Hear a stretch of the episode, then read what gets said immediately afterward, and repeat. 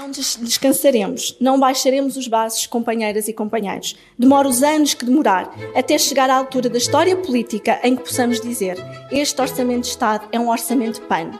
Este governo é um governo PAN. Viva! Está com o Expresso da Manhã. Eu sou o Paulo Baldaia.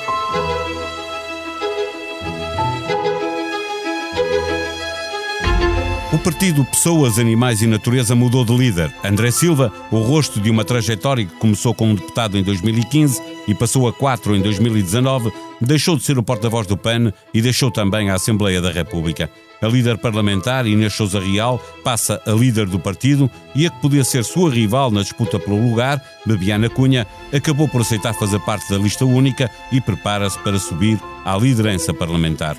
O partido está mais ambicioso e já fala em ser governo, mas o poder do PAN é circunstancial, resulta do vazio que foi criado com o divórcio entre o PS e o Bloco de Esquerda. Na verdade, o poder de viabilizar os orçamentos, como aconteceu no último em que o Bloco ficou de fora, mas o PAN alinhou com o PCP para viabilizar as contas do Estado para 2021, já tinha lastro, porque mesmo no auge da geringonça, o PAN nunca votou contra nenhum orçamento. Longe de haver uma alternativa de direita, mas na inevitabilidade de um dia isso ter de acontecer, o PAN posiciona-se e apresenta-se como um partido equidistante das direitas e das esquerdas, ou seja, disponível para viabilizar governos de um lado e do outro, desde que a direita não alinhe com a extrema-direita. Isso fortalece ou enfraquece o PAN? Está o partido a ocupar à esquerda o lugar que era do Bloco? Para responder, estão no Expresso da Manhã os jornalistas que acompanharam no fim de semana o Congresso do PAN, Vítor Matos e Liliana Coelho. O Expresso da Manhã tem o patrocínio do BPI. Soluções de crédito BPI. Realize agora os seus projetos. Banco BPI. Grupo CaixaBank. Viva Liliana, viva Vítor. Uh, Vítor, o PAN está a tentar uh, ficar com o lugar que era do Bloco na Geringonça ou, ou já tomou mesmo conta desse lugar? Eu diria que já tomou conta desse lugar, mas é a aritmética parlamentar que dá ao PAN a importância que o partido passou a ter e que não tinha. Um partido que tem três ou quatro deputados podia ser perfeitamente irrelevante e no caso concreto não é, e essa vontade de não ser uh, irrelevante foi uma das coisas que se sentiu no, no Congresso, porque o partido já sente uh, duas coisas. Uma é a possibilidade e a capacidade de fazer exigências ao governo.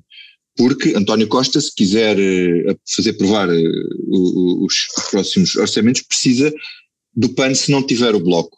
Ou seja, a opção de António Costa por ter o PCP como parceiro preferencial faz com que o apoio do PAN seja obrigatório em caso de abstenção do PCP. Se o PCP e os verdes se abstêm, tem que ter o PAN ou abster-se ou votar a favor mais uma deputada daquelas, mais não uma ajuda de uma daquelas deputadas não inscritas. Pronto. O que torna hum, a situação muito volátil. Não é? E, portanto, uh, acho que de certa forma uh, Inês de Sousa Real uh, imitou de alguma maneira o que fez o Bloco e pondo uh, um caderno de encargos em cima da mesa e mostrando, por um lado, ambição em reforçar os temas do PAN Hum, nas políticas do governo, mas outra coisa assinalável, que eu acho que isso aí é que pode ser, pode vir a ser no futuro o busilis da questão e aí o partido tornar-se mais relevante ainda, que é dizer nós queremos ser governo, que era uma coisa que o André Silva dizia que o partido não estava preparado. E ela quando diz isto, vamos lá ver, não é ser eles o governo, eu percebo a utopia que isso possa ser, é mas participar parte. num governo, participar num governo, o que acontece? Num cenário em que o PS esteja próximo de uma maioria absoluta e em que lhe baste o PAN, eu não me parece que o Tony Costa seria, seria mais fácil. Liliana, esta ambição de que fala o Vítor e, e, e, que vem do Congresso, obviamente, da intervenção da, da sua líder, eh, a ambição de ser governo eh, contribuiu para o divórcio do, do, do, Bloco com o Partido Socialista, eh, como vimos no início desta legislatura. O, o PAN, ao assumir essa ambição, não está aqui também a correr um risco? Isto dentro do partido é, é, é consensual? Corre um risco, efetivamente. Aliás, um, Nota-se logo, face ao anterior eh, líder, que ele deixou bem claro, alertou para os riscos, deixou recados nas várias entrevistas que fez de despedida, disse que, que se o partido assumisse já essa pretensão, poderia correr riscos ou mesmo estar a assinar a sua certidão de óbito, voltou, voltou a assinalar esse recado no Congresso, disse também que o partido não se poderia colar nem acantonar, ele disse mesmo acantonar à direita ou à esquerda, mas no partido uh, houve várias dúvidas, até na apresentação de uma moção, dividiu bastante uh, as opiniões. Há pessoas que acham no partido que, que o partido só poderá aprovar o orçamento ou estabelecer qualquer acordo com o governo se forem aprovadas medidas que vão, vão a favor dos valores do partido, mas há também quem ache que qualquer medida que seja contra uh, aquilo que o partido defende deverá ser logo contra. Uh, Albano Lemos Pires foi, foi, que é um deputado municipal do Porto uh, e que é marido da Biana, uh, foi muito claro, disse, chamou um bocadinho à razão e foi mais pragmático. Ele disse que, como é óbvio, se, se, se, qualquer partido que possa viabilizar um orçamento, neste caso também seria o Bloco ou o PC, nunca poderia aprovar se tivesse medidas que fossem contra os valores do partido chamou um bocadinho à razão, mas ficaram patentes essas divisões.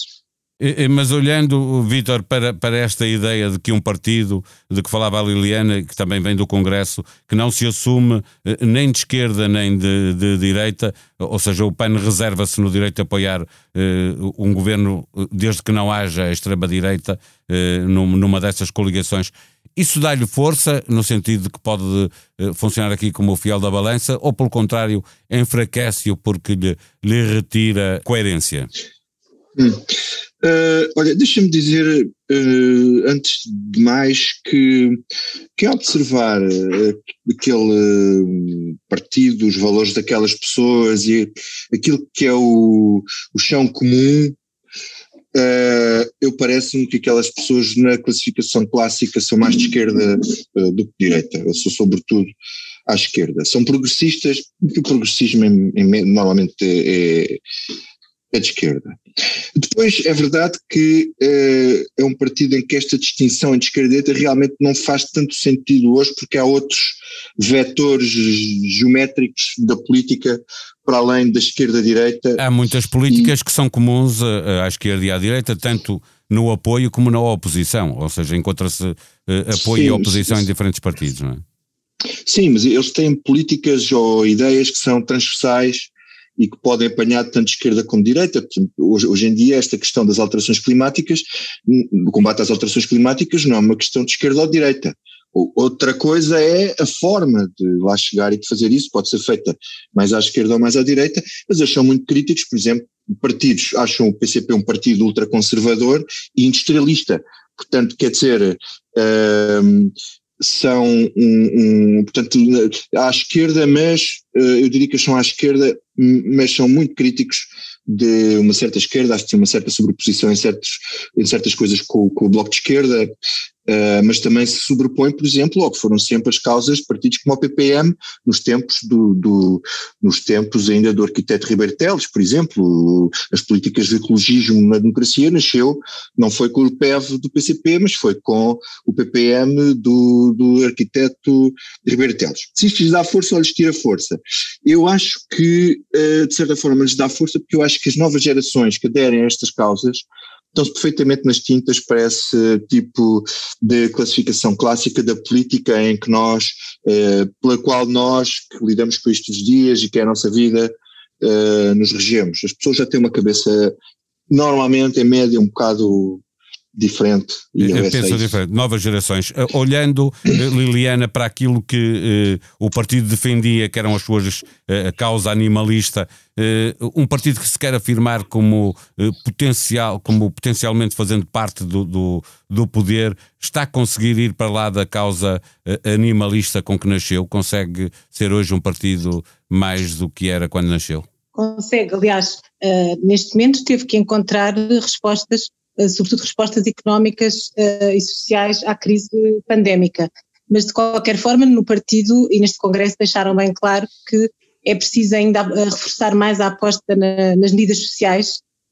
Apesar de tudo, nota-se que no partido a causa que eles continuam a defender mais e até as moções foram, foram mais claras em relação a isso, tem que ver com a causa animalista. Houve várias moções que, que insistiram na questão da alimentação vegetariana, na questão de. de alimentação vegetariana para animais. Oh, para animais, exatamente. Alimentação vegetariana para animais. Porque vegetarianos animais. já todos. É só abrir um parênteses para dizer que os animais. Para animais, descontos, descontos de IRS para, para só... os donos que esterilizarem os animais de companhia ou mesmo a alteração da legislação para facilitar a adoção de, de animais de pecuária. Portanto, são tudo medidas que, que, que estão, estão vinculadas à causa animal. Deixa-me abrir aqui um parênteses para dizer que os animais da líder do, do PAN não são vegetarianos, foi ela que disse numa entrevista, não é?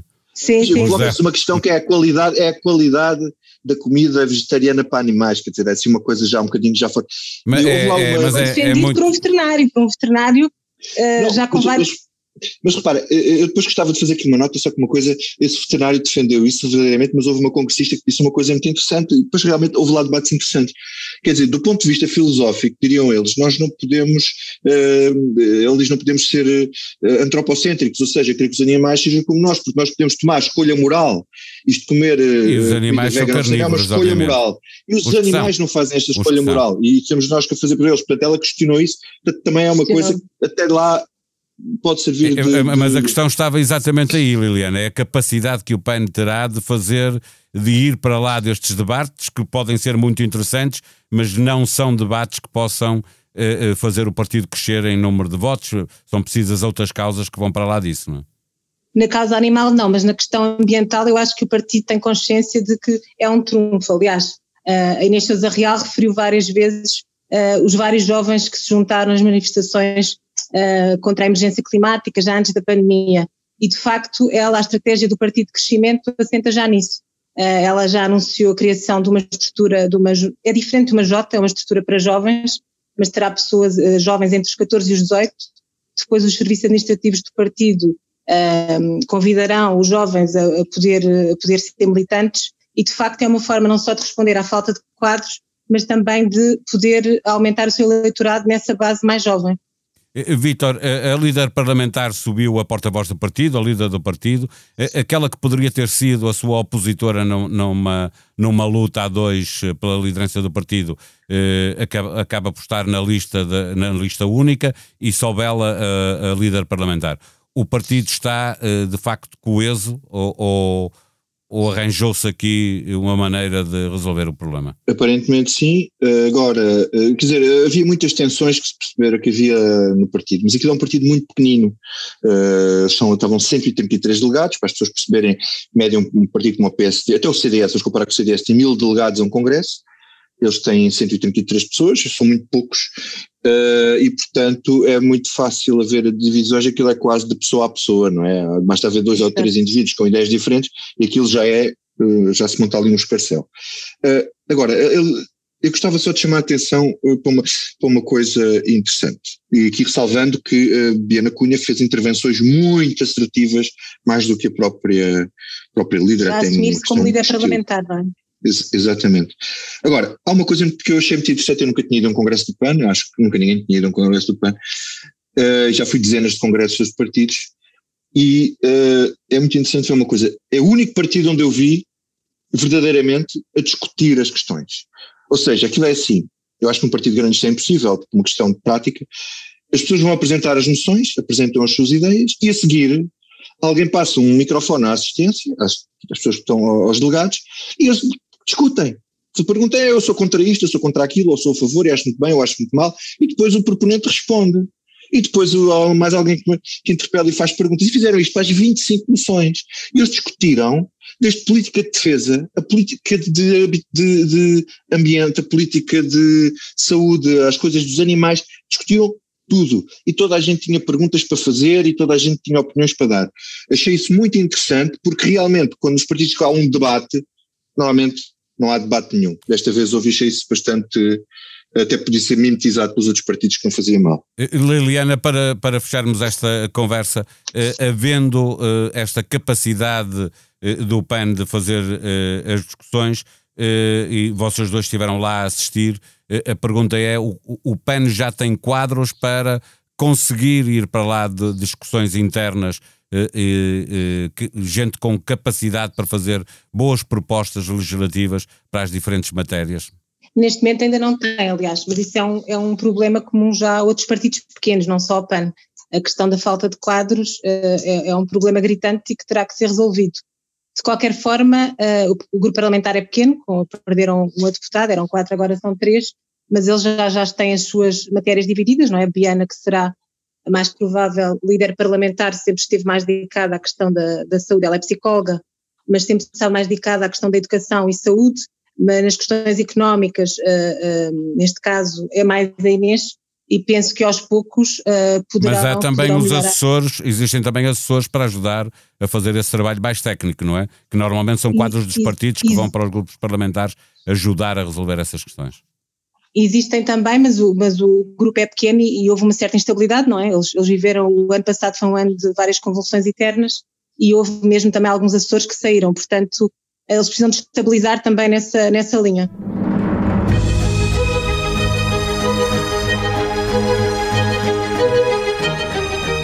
Em expresso.pt pode seguir a evolução da pandemia em Portugal e no mundo. O coordenador do Gabinete de Crise da Ordem dos Médicos, Felipe Frois, defendeu que Portugal deve reservar agora as vacinas da gripe para assegurar as doses necessárias, advertindo que são escassas e outros países já estão a adquiri-las. Bom dia, Senhora Luísa. Passou bem a noite? Hoje trago-lhe uma revista, Prescrição do Médico, os jornais da semana. Nos corredores velhos do Hospital dos Capuchos, em Lisboa, são cada vez menos os que estranham ver passar um médico com jornais e revistas debaixo do braço a caminho dos quartos. Uma reportagem para ler em expresso.pt. Vem de ontem a notícia, mas terá efeitos no bolso dos portugueses no futuro próximo. Preço do petróleo da OPEP ultrapassa 70 dólares pela primeira vez em 18 meses. A sonoplastia deste episódio foi de João Luís Amorim. Tenham um bom dia, voltamos amanhã. Até lá.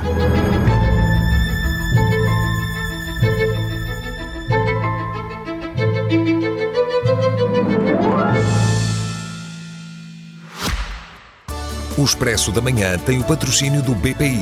Soluções de crédito BPI. Realize agora os seus projetos. Banco BPI. Grupo CaixaBank.